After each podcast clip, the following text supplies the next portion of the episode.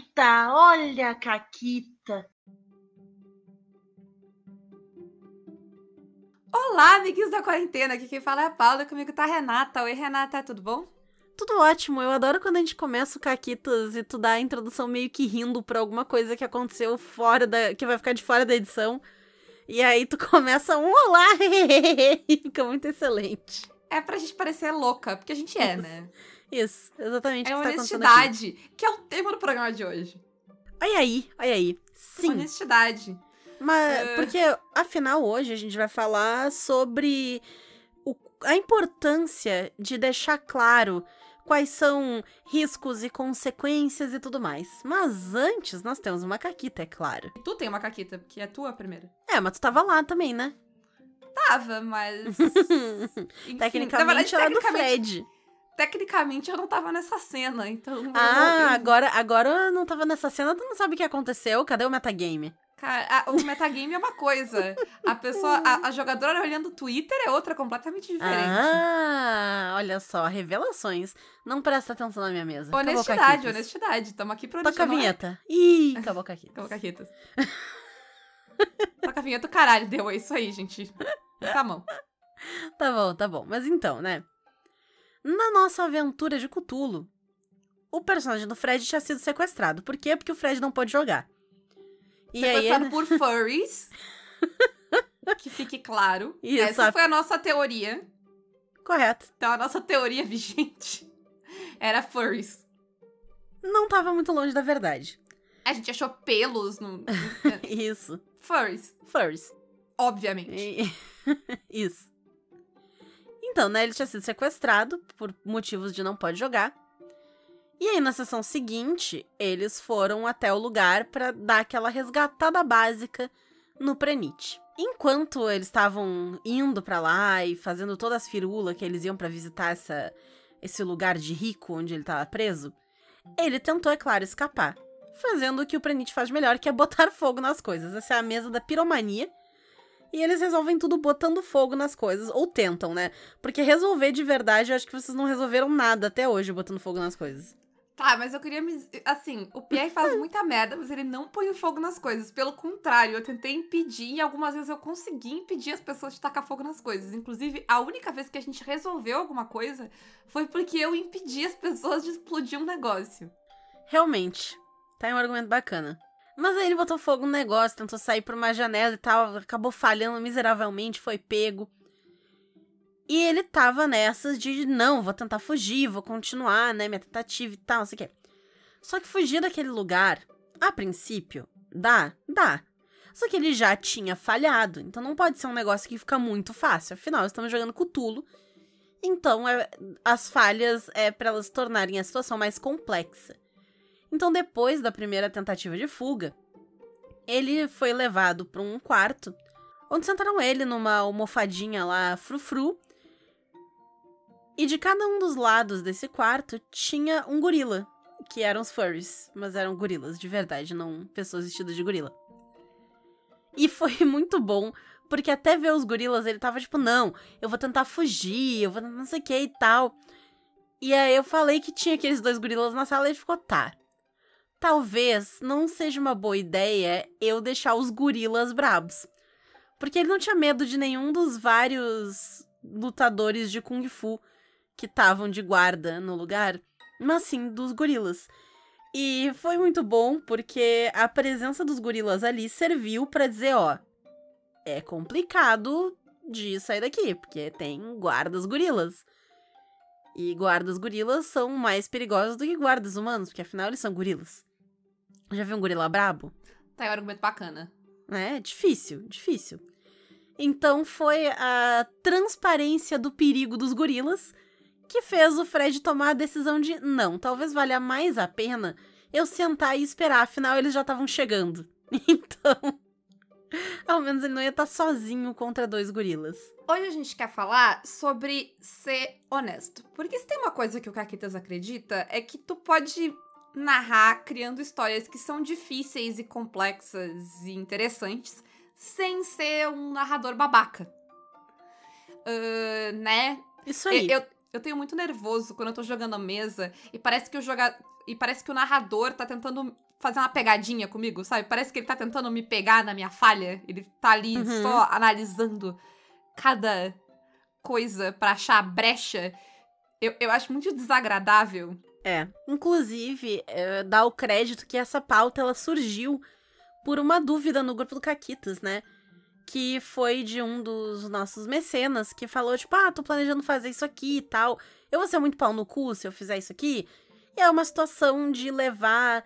é, os, os aventureiros estão com um item mágico que deixa eles serem rastreados, e aí vai uma galera muito porrada, assim, pra ir buscar eles e pegar o item de volta, já que eles estão sendo rastreados, e eles sabem que estão sendo rastreados.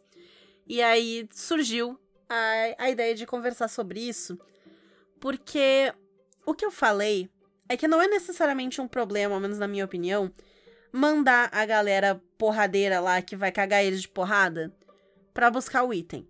Desde que tenha indícios de que isso vai acontecer.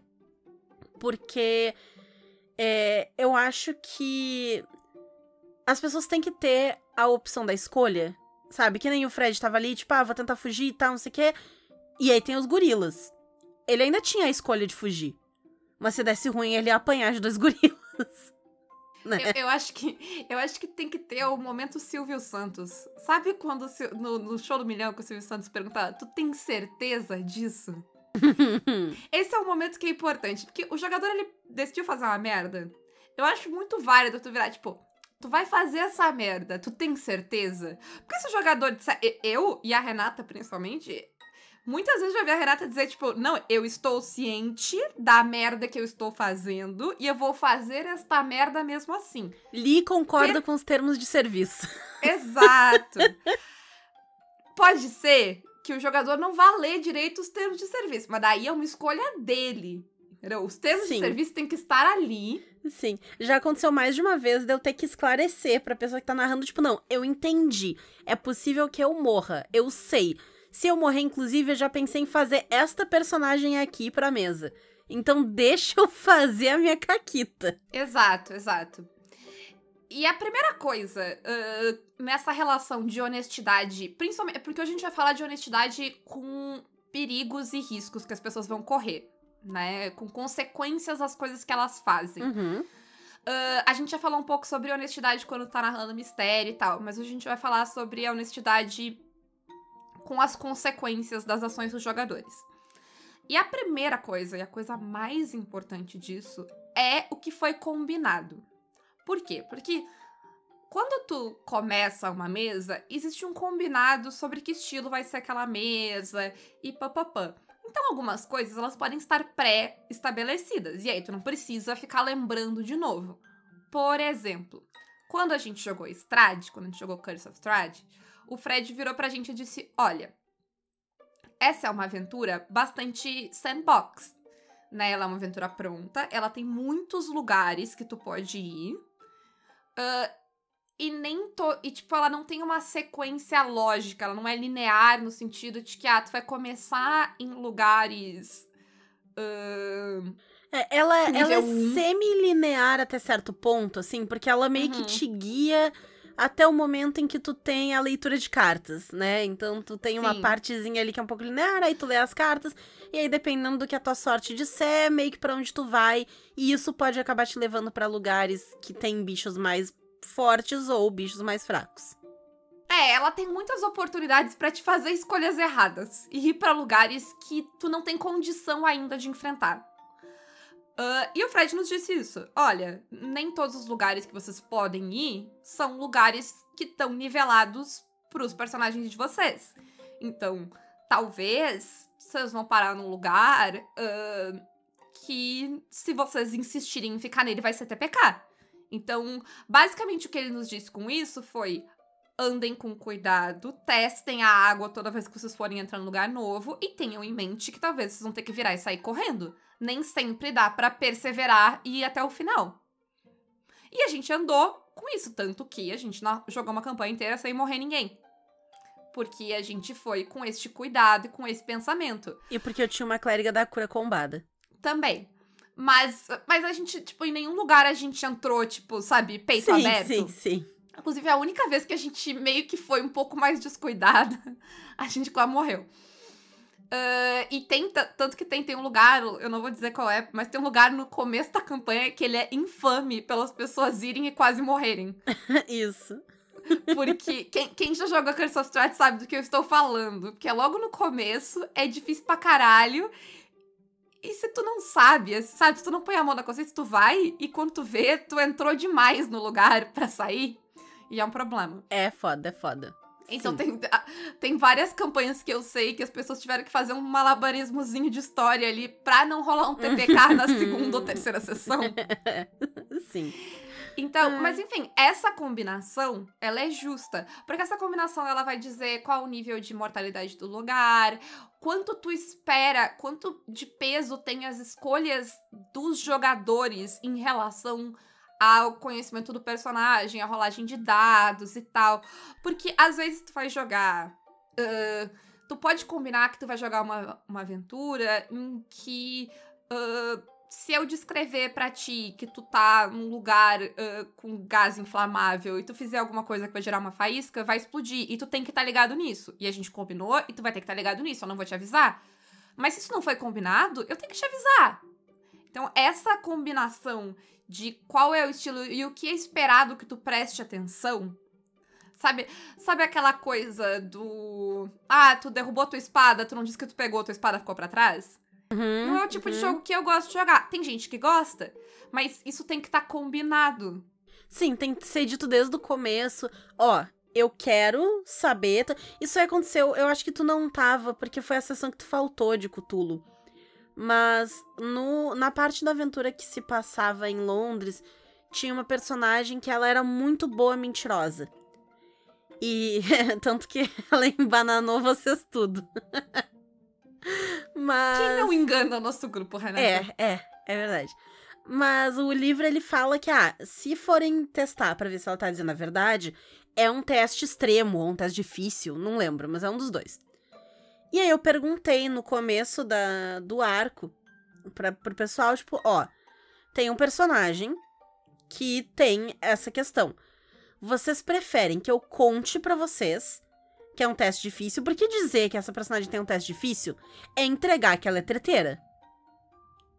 Sim. Né? E, tipo, eu, tô, eu vou estar tá entregando. E aí eu falei, ó, eu posso dizer para vocês que o teste é difícil, ou eu posso fazer, fazer vocês rolarem normal, mas só considerar o resultado, questão de, né, falha ou sucesso, a partir do teste difícil. O que, que vocês preferem? E aí o pessoal preferiu saber. Não, nos conta que, que o teste é difícil. Beleza. Não fizeram o teste? Não. Mas se tivessem feito, eu teria contado que era um teste difícil.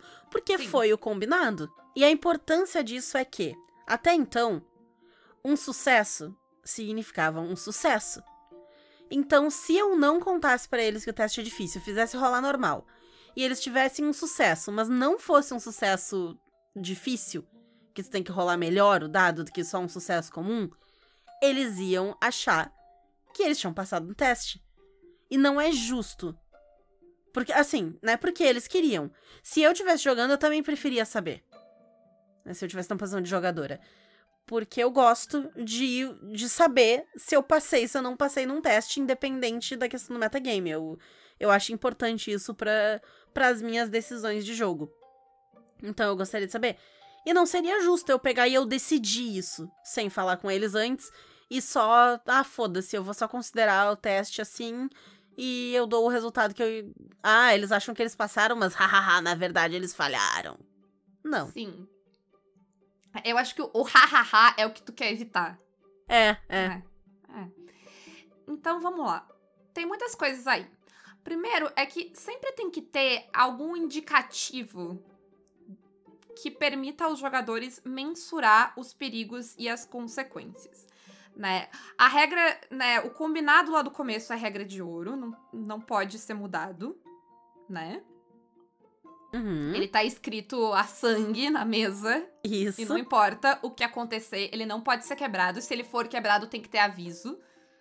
Porque, né, tu não pode mudar as regras do jogo no meio do jogo.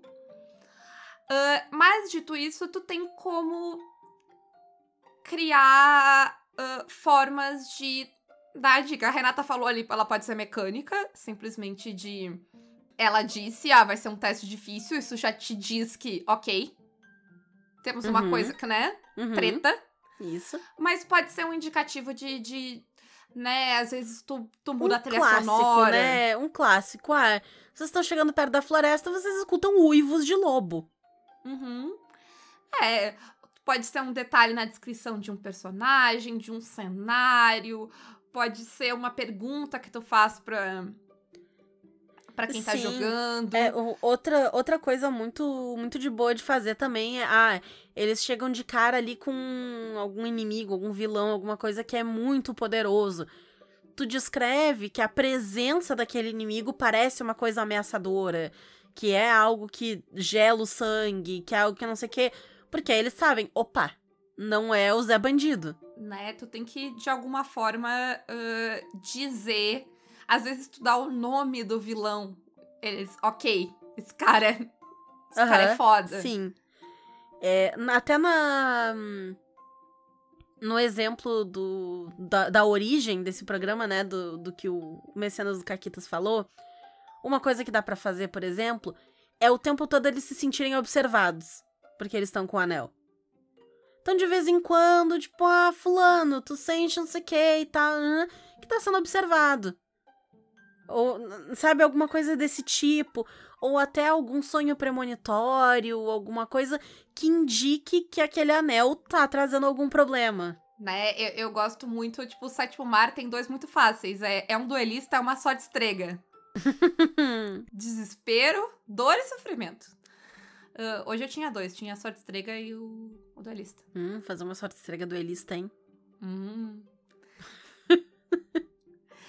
Mas então, é, é aquela coisa.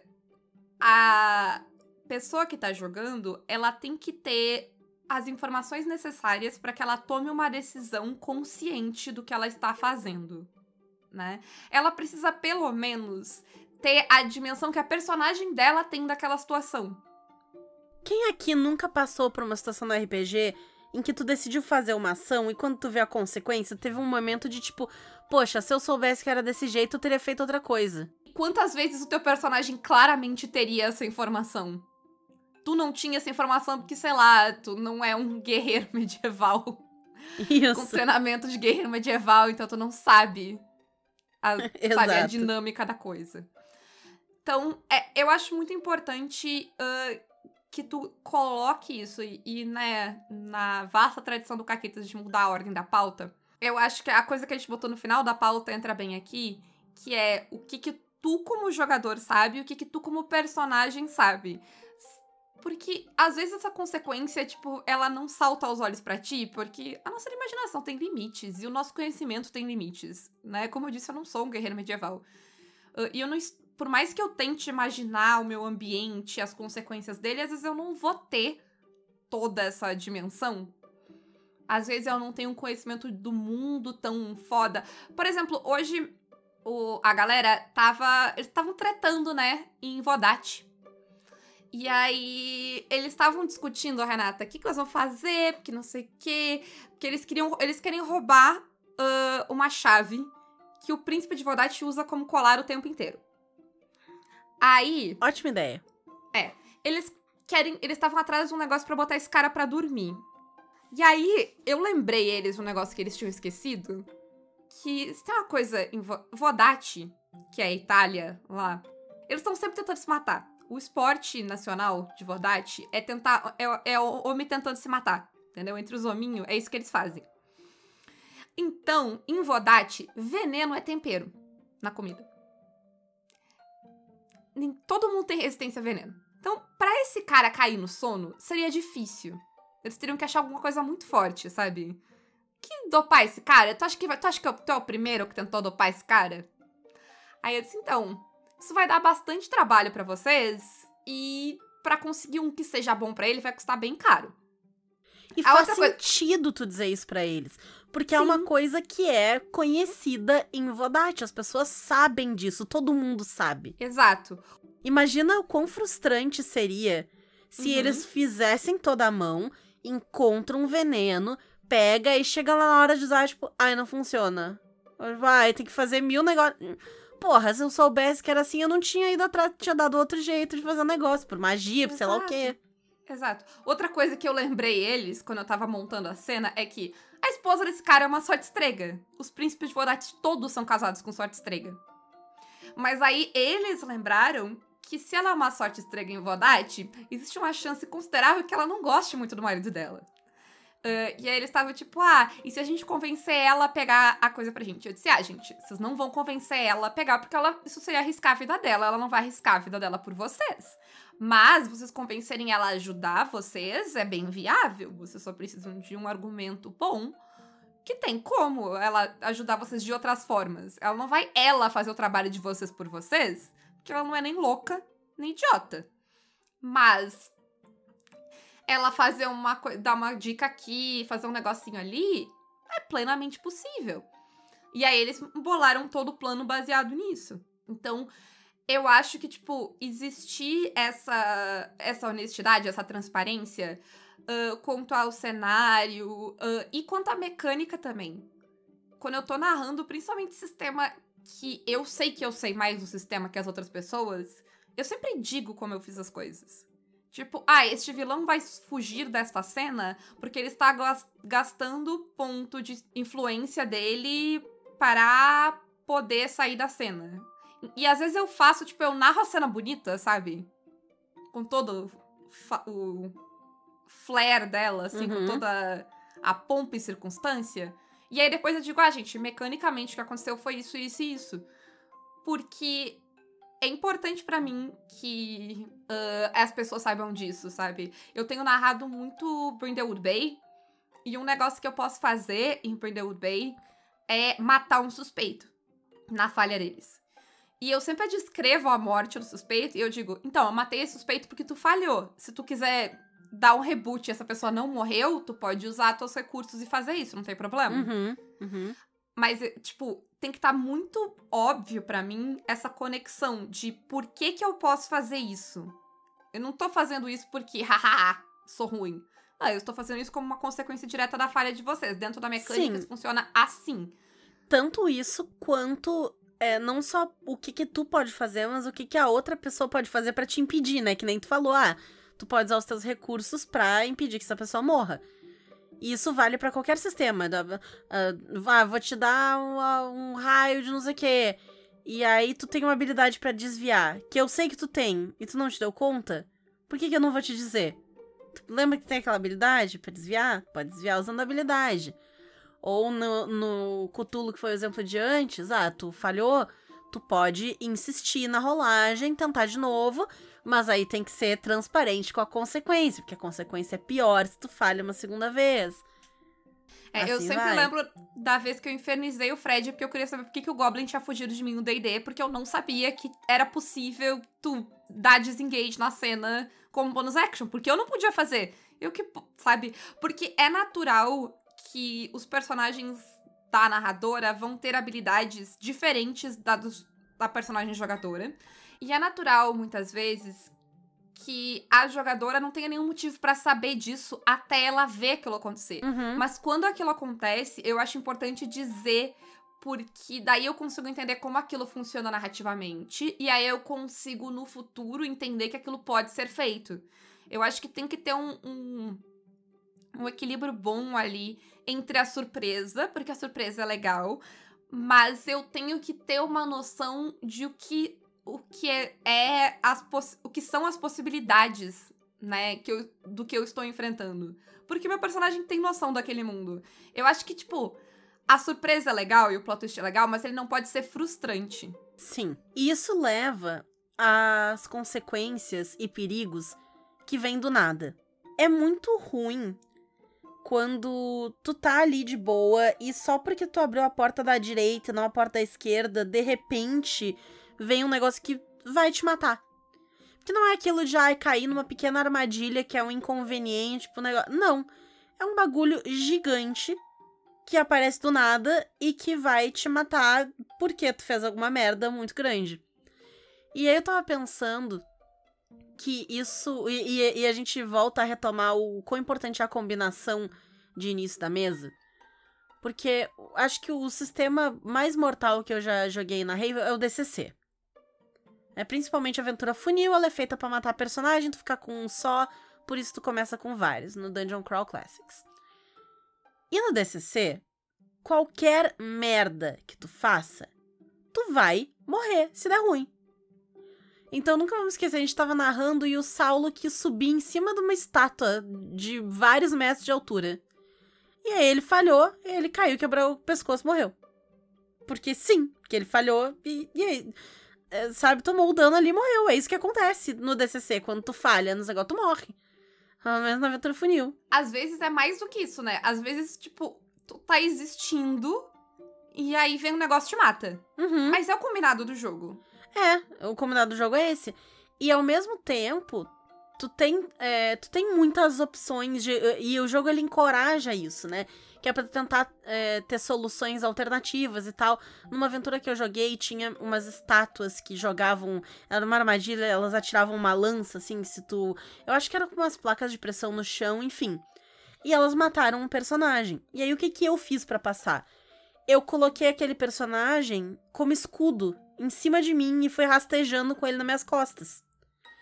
E aí, quando ativava as placas, as lanças ficavam cravadas no corpo dele e não no meu. E aí eu passei. Eu acho que o DCC é um exemplo muito bom para aquilo que a gente falou no começo, que tu combina um negócio e tu vai seguir.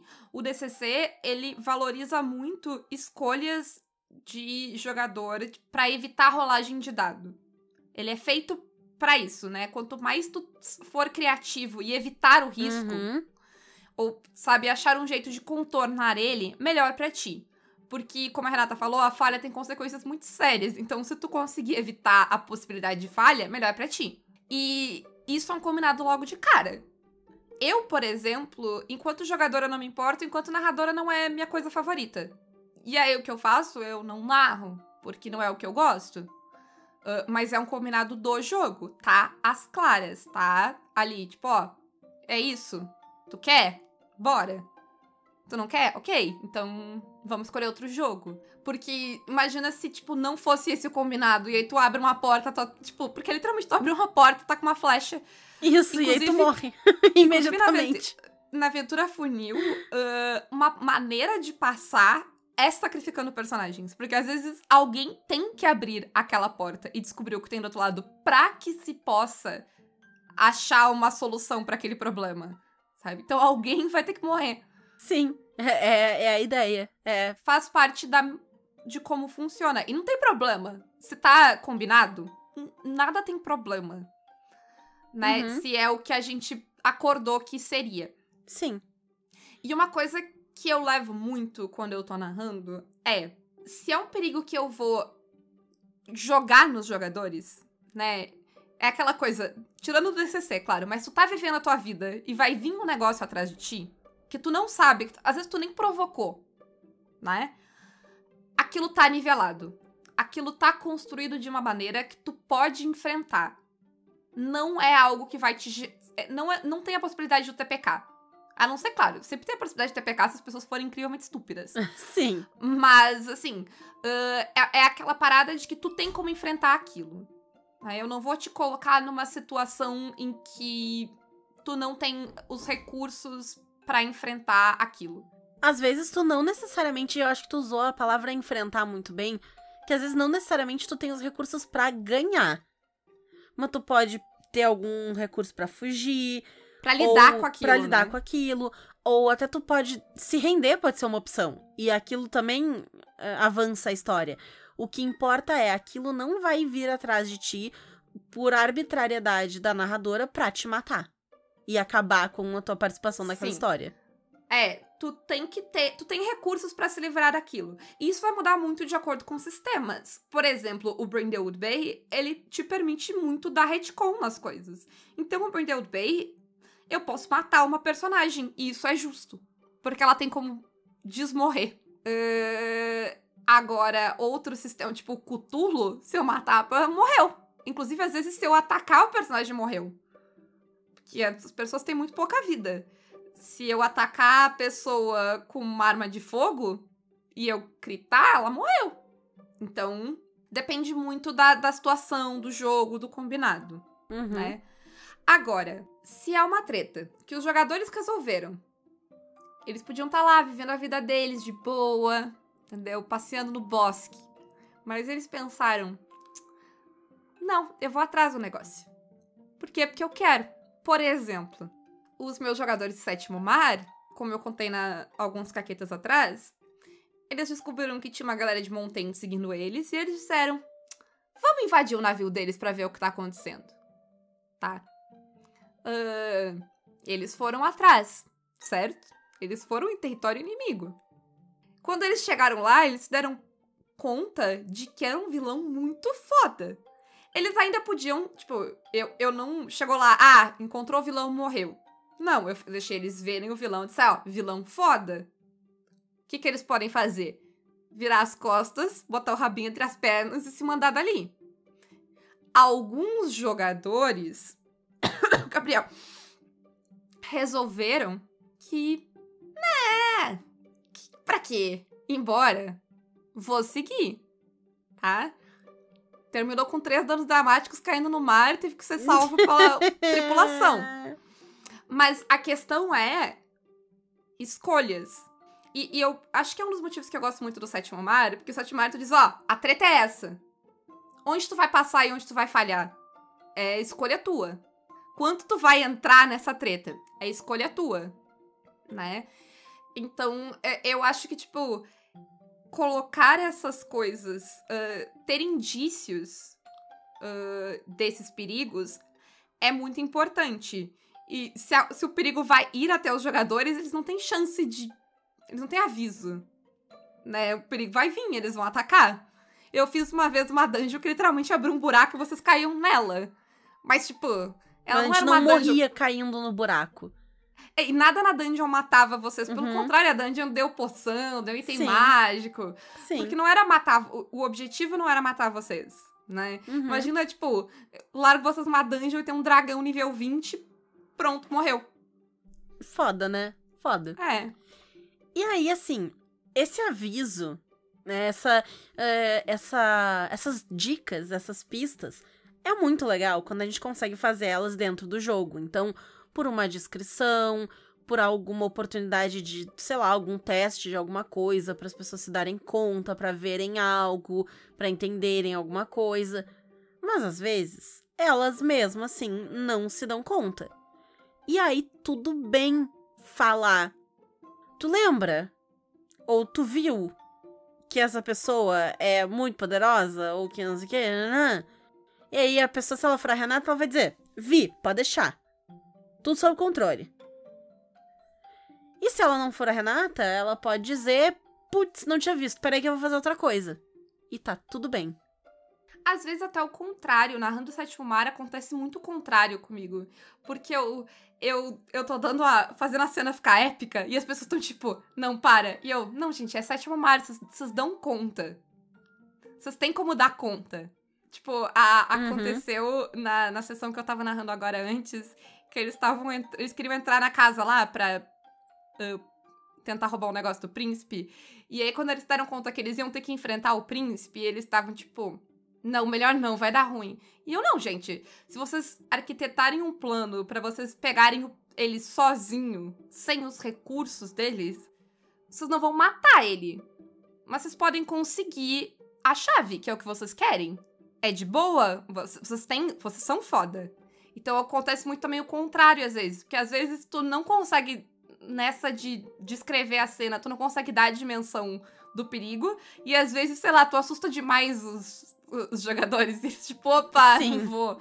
Sim. E eu acho que, tipo, dizer, não, gente, para, a, a situação é essa, não, dá pra fazer. Não, ah, mecanicamente o que vai acontecer se vocês fizerem isso é isso, isso e isso. Tudo bem? Tudo bem. Então, sabe, segue ah, o jogo. Isso aí era muito comum jogando DD, porque eu queria fazer os negócios épicos e descrever e tal. E aí tu descreve um bicho grande, ameaçador, não sei o que, e as pessoas ficam cagadas porque elas acham que se o bicho é gigante, quer dizer que ele tem 400 pontos de vida. Meu Deus. Sim, é, é muito difícil. E assim, a- ninguém aqui é roteirista nem nada. Dar informação de forma indireta de uma maneira que todo mundo vai entender exatamente o que tu quer, é muito difícil. Às vezes tu consegue, às vezes tu não consegue. E não é um problema tu dizer, não, gente, então, o que eu quis dizer, sabe? A situação real é. No metagame, o que tá acontecendo é isso. É, sei lá, como se tu tirasse, fosse pra, pro código fonte da coisa, Isso. sabe? E aí depois tu volta pra, pra cena e tá tudo bem. Nunca, nunca tive a, a coisa de, ah, ah, ruim isso aí. Inclusive, em jogos que eu gosto, isso faz parte da mecânica, assim. Né? Tipo, em, em Sétimo Mar, no Goddess, tu, tu, tu lista, tipo, ó, os obstáculos são esses, esses, esses, esses. Pra passar por eles, tu precisa disso e disso. E aí depois Uhum. tu narra a cena e tá de boa. Sim. E é isso. E é isso. Então, o, a moral desse episódio, como vários episódios do Caquitas, é tenha noção e não, não escrotize pra cima dos seus jogadores. Apresente os riscos, deixe que as pessoas entendam aonde elas estão se metendo, pra elas decidirem se elas vão se meter e como elas vão se meter. Eu acho que tudo sempre volta pra aquela ideia de coletividade. Uhum. que não, não cabe só a ti saber os riscos e os perigos, e, sabe? A história não é tua pra agredir e assustar e surpreender os jogadores. A história é de todo mundo. Então eles têm que ter uma noção concreta de onde eles estão se metendo sempre pra que eles possam contribuir igualmente pra história. Excelente colocado. Bora virar Então- mecenas e, e fazer perguntas assim que viram caquitas depois? Exato, olha só que incrível! Vocês podem se tornar nossos mecenas pelo Apoia-se, PicPay ou Padrim. E vocês também podem ajudar o Caquitas pelas lojas parceiras. A Retropunk com cupom CAQUITAS10 e a Forge Online com cupom CAQUITAS5. Além disso, eu vou lembrar vocês de que o Caquitas tem o Clube do Livro, onde a gente vai ler o City of Mist, que é exclusivo dos padrinhos. Os níveis de apadrinhamento, a partir do Telegram pra cima, todos eles podem participar do Clube do Livro. Então, a partir de apenas 5 reais, vocês podem participar do nosso clube e a gente tá com um cupom exclusivo para mecenas da Retropunk para comprar o City of Mist, quem quiser. Então, quem apadrinhar o Caquitas e quiser entrar no Clube do Livro, vai ter esse desconto bacana. E além de tudo isso, quem quiser anunciar aqui no Caquitas seu RPG, coisa que tá vendendo, o que quer que seja, entre em contato com contato arroba pausa para um conteúdo.com.br, falar com a chefa Ana Schermack e ver isso daí. É isso aí. Um grande beijo. Não tem pergunta? Não tem pergunta. Ah, eu, eu, eu vou fazer uma pergunta pra todo mundo lembrar de coisas ruins agora. Ah, qual, qual a frustração que vocês lembram de que, tipo, ah, tu tomou. um- tu fez uma escolha e aí tu te deu conta que tu não tinha todas as informações e tu caiu numa pegadinha e, e tu guarda esse rancor até hoje. Boa, já pensei em algumas aqui. É, então um grande beijo. E um forte abraço. E acabou, Caquetas.